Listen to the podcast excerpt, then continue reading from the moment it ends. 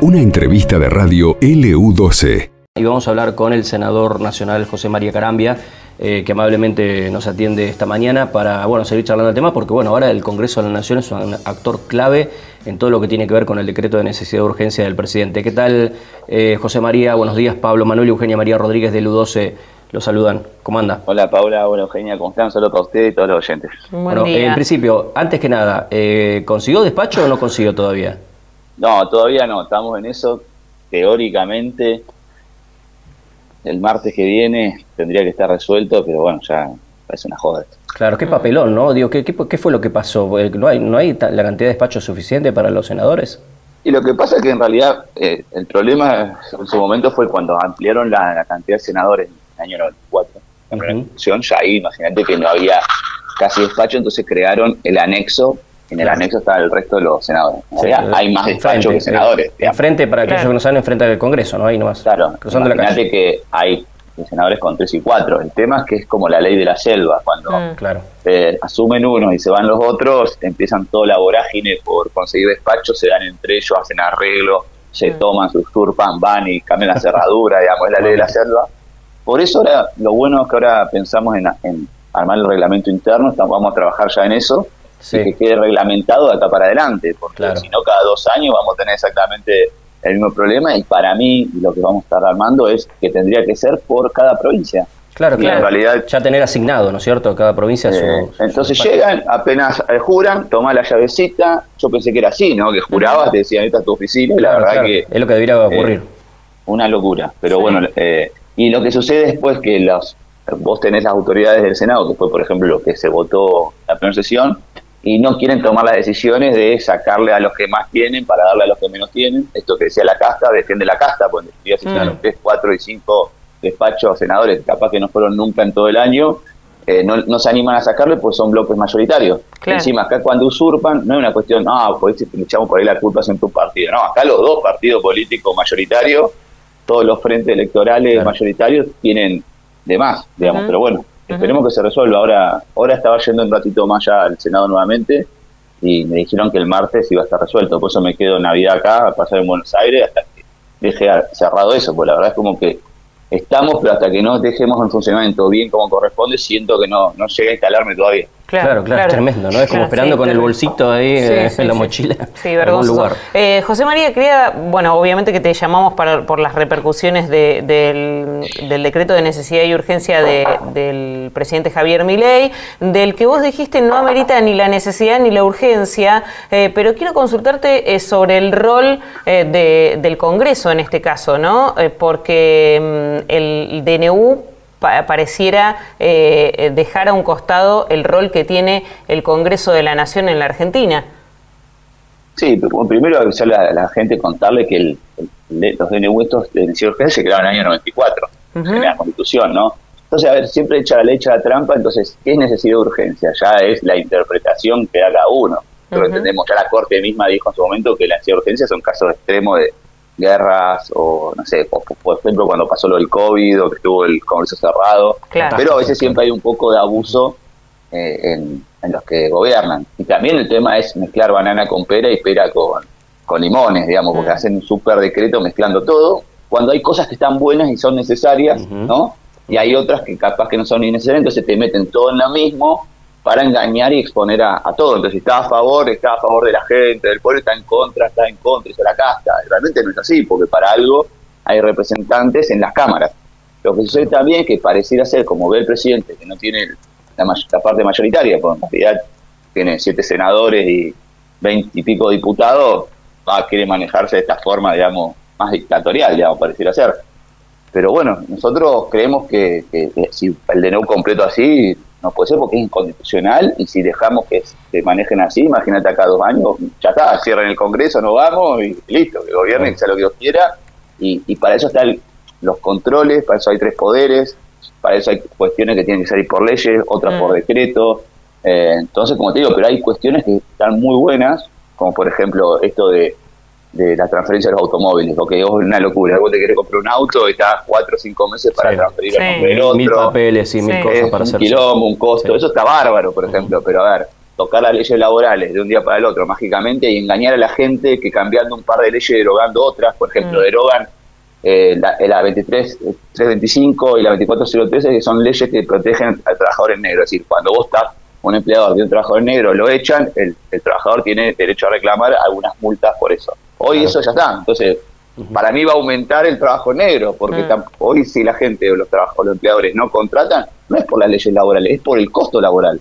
Claro. Realmente. Eh, pero bueno, acá desvirtúan todo, por ejemplo, dicen la industria del juicio. No, a ver, la industria del juicio depende de las provincias, porque los códigos de procedimientos laborales, que es la, la cuestión de forma mm. de, las leyes, son provinciales. Entonces, por ejemplo, en nuestra provincia, un juicio laboral tarda 7, 8, 10 años. Y la verdad es que el empleador dice, no pago nada, total, la inflación no licúa. Mira, yo soy abogado. Mm. Hace dos años salieron sentencias de, los casos que habíamos arrancado, hace un año, discúlpame, antes el intendente y la sentencia. Cuando empezamos los juicios, cada trabajador, que eran trabajadores petroleros, con el juicio podían cobrar aproximadamente por siete el monto de una camioneta. Ahora, cuando cobramos con la plata no alcanza por una cubierta. Entonces, ¿qué hace el empleador en Santa Cruz? No paguemos nada, patimos para adelante. Por ejemplo, en Santa Cruz, los juicios laborales, cuando salen, tienen tasa de interés pasiva, es decir, menos que la tasa activa. Si el banco te da 100%, eh, por ejemplo, el interés que tenés en el tema laboral es el 50. Muy interesante. Claro, esto que está planteando José María es un tema que no, no, se ha abordado mucho y, está bueno y ahora, eh, inclusive con un cambio de gobierno, se podría, se podría ver si se puede legislar o, ver la forma también de que se, se, apuren esos juicios, que sea más expedito todo lo que sea el trámite, porque sinceramente es un, es un tema que no se habla y que, bueno, obviamente hay muchos trabajadores, mucha gente que queda padeciendo y muchos terminan arreglando por mucho menos plata por esto que, usted comenta, ¿no? Que, Exactamente, entonces, ¿qué hace el empleador?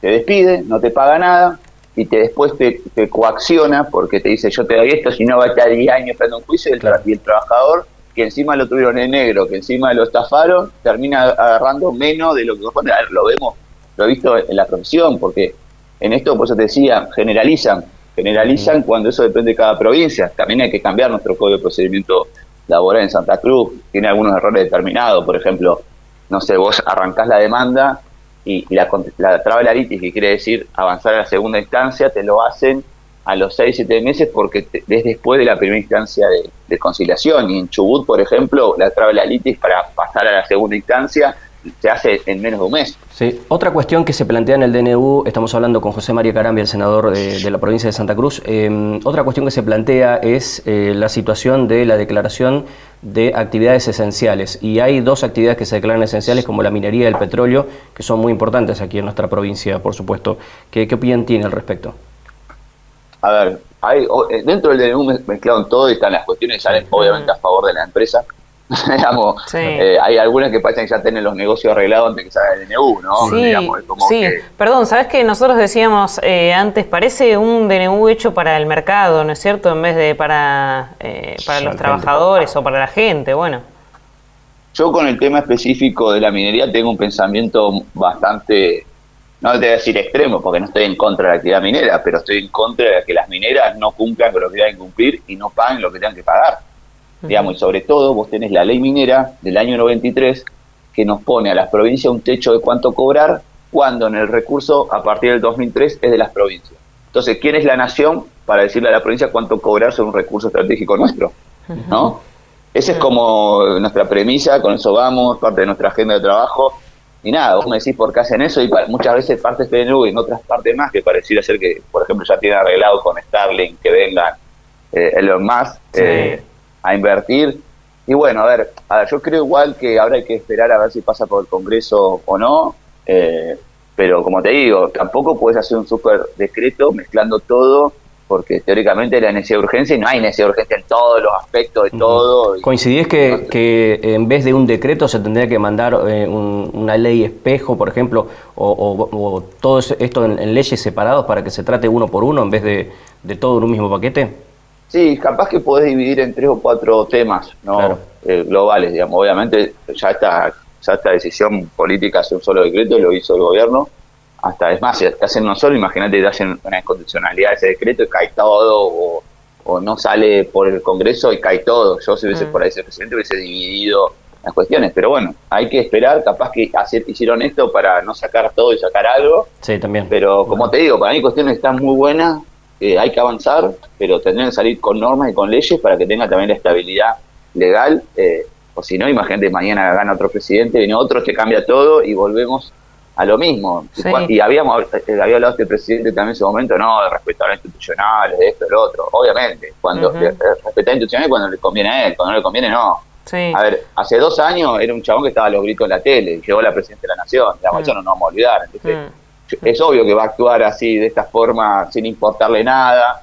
Eh, vamos para adelante, la casta, la casta, y con el discursito de la casta, parte de la sociedad creyó que iba a pagar el, no sé, el déficit salía de los políticos. No, digamos, va a salir de la gente. Siempre, lamentablemente, cuando vienen los ajustes, es la gente y son los jubilados. También tampoco quería actualizar la, a los jubilados por inflación, quería hacerlo por decreto. Entonces estaba diciendo, no, a ver, o vamos a matar a los jubilados. Sí, el decreto no dice ni una palabra de los jubilados tampoco. Eh, tampoco de ganancia, imagínate de ganancia. Bueno, eso no puede, claro. El mm. presidente votó sacar ganancia hace tres meses, ahora volvemos a ganancia, digamos. Mm. Entonces, y ya cuando estás, de esos presidentes, dejás, dejás de hablar de la casta, de la casta, sos político, y estás ahí, y lamentablemente, no guste o no nos guste, eh, yo también entré fuera de la política, salía fuera de la política, un vecino más que empezó a visitar casa, llegó a la intendencia, cambiamos, pero hoy tampoco hablar en contra de todos los políticos, porque también hay que generalizar, y en esto hay de todo.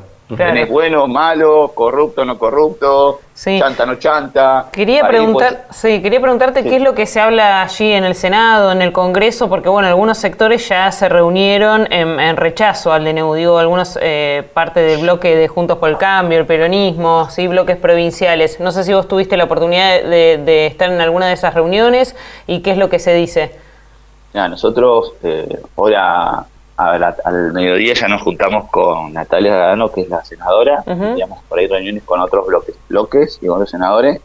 Pero bueno, mira, eh, la mayor parte de lo que yo estoy hablando, viste, por ahí te dicen una cosa y mañana salen con otra, ¿ves? pero sé, pero lo que están hablando es esto, es respetar la institucionalidad, es, es que hay cuestiones que está avasallando ya todo. No, también las leyes son sistemas de normas.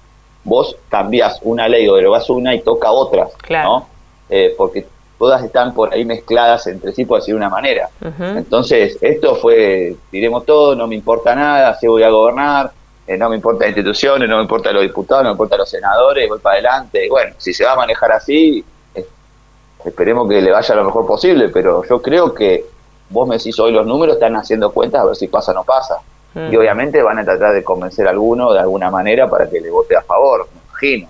Yo mm. creo que no, podría salir este DNU así completo, pero sí estaría bueno que podamos sacar partes del DNU por leyes porque van a ayudar muchísimo a la Argentina. Sí, sí, sí. Creo que de ahí de los 300 y pico de proyectos, obviamente no todo debe ser eh, tan malo. Algunos sí son cosas, sobre todo para los laburantes, son cosas muy muy peligrosas, muy riesgosas. Pero no, eh, la ley laboral se cambia por leyes. Sí.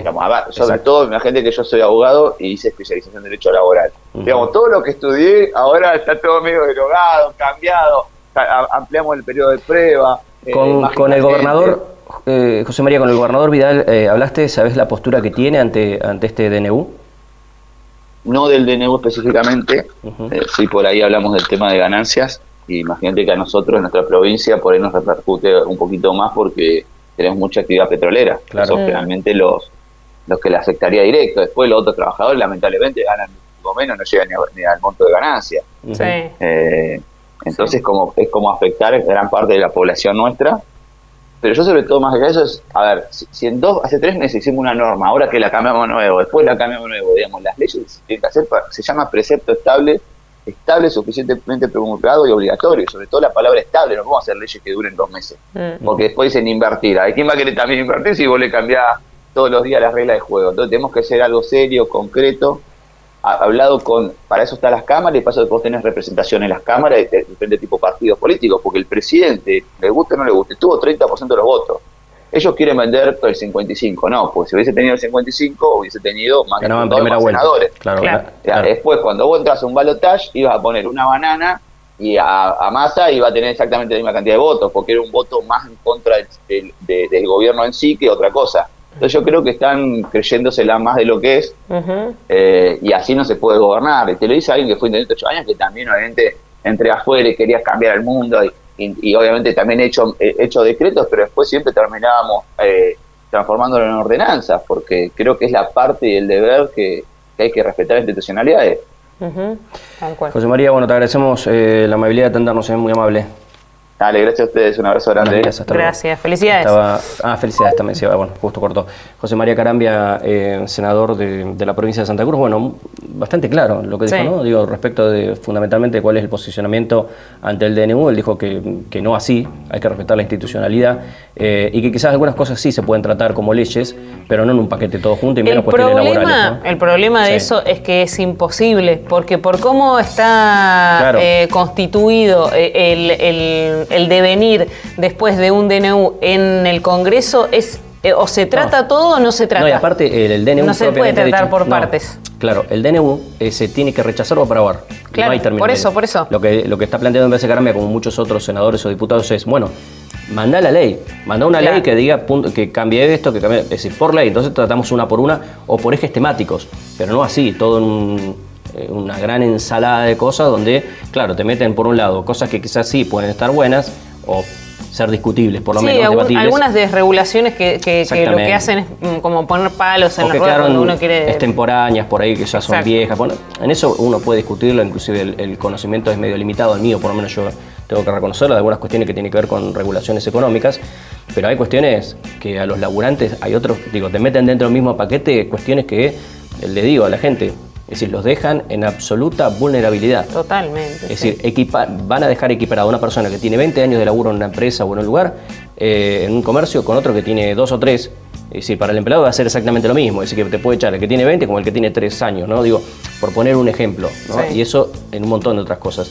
Eh, pero digo, me parece interesante la lectura de, de los senadores y diputados, decir, no, a ver, que venga como leyes, y los tratamos uno por uno de última, eh, o por eje temático, pero no así todo en un 366 eh, puntos donde o aprobás todo o no aprobás nada, y si no lo aprobás, la casta, ¿no? Y querés mantener privilegios.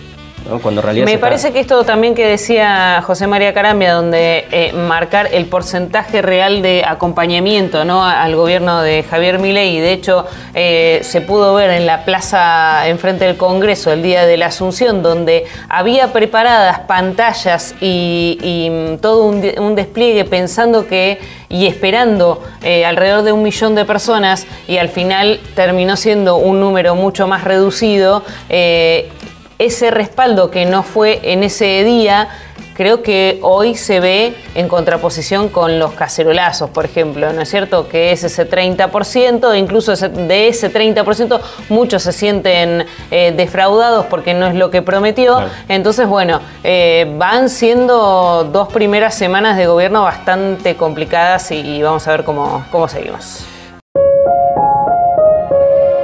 Esto pasó en LU12, AM680 y FM Láser 92.9.